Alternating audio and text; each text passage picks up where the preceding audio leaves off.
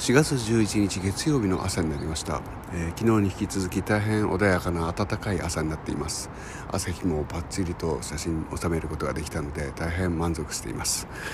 えー、暖かくなりました。昨日の昼間は T シャ半袖で外に出ることがついにできましたもんね、えー、近所のシェア自転車に乗っかってこうあの日向を走ってみたりとかしたんですけれどもえー、それでもなんだろうなんとなく人のいっぱいいるようなところには行かないようにして過ごしている自分がいます、えー、まあ用心しすぎてしない方がいい。しな しすぎることはないっていう言い方もできますけれども。まあ過剰とも言えますけどね。なんていうか3日でも6日でも、えー、1週間10日でも休むわけにはいかないんだなと思うとなかなか無理はできないというか外に出ていくことができないなっていうのが、えー、現在の状況ですけど皆さんはいかがでしょうかね、えー、そんな中今週末は遠くに出るわけですけどもそんなやわな体のままいけるんだろうかという心配はあります。